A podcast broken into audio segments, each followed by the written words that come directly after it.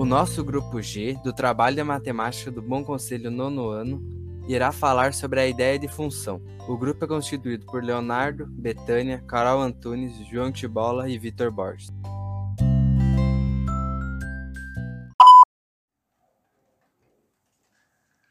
A ideia de função está ligada a conjuntos relacionados de elementos que dependem uns dos outros, ou seja, um elemento varia em função de outro elemento. Por isso, a função é uma relação entre duas grandezas. O preço do litro da gasolina em um posto é R$ 2,50. O total a pagar depende da quantidade de gasolina abastecida. Podemos estabelecer uma relação entre a quantidade de litros de gasolina e o valor a ser pago. S, preço a pagar. X, litros. Y, preço do litro.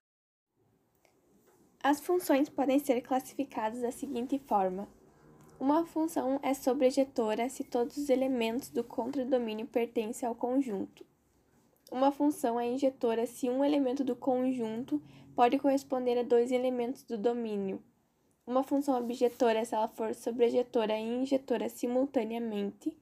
E uma função é simples quando ela não é sobrejetora nem injetora. O gráfico de uma função é a imagem que essa função possui. Através do gráfico, podemos identificar qual é o tipo da função. Quando trabalhamos com funções, a construção de gráfico é de extrema importância. Podemos dizer que, assim como vemos nossa imagem revestida no espelho, o gráfico tem uma função é o seu reflexo. Então, resumindo uma função. Uh, uma função é um número que varia dependendo de outros valores. Por exemplo, se um canudo custa um real e você quer um canudo, você vai pagar um real. Agora, se você quiser dois canudos, você vai pagar dois reais e não um real. Então, esse valor que a gente vai pagar, ele varia de acordo com quanto custa os canudos e quantos canudos a gente quer. Ele é uma variável dependente, porque ele depende desses dois valores para a gente determinar o valor que a gente vai pagar. E isso é uma função.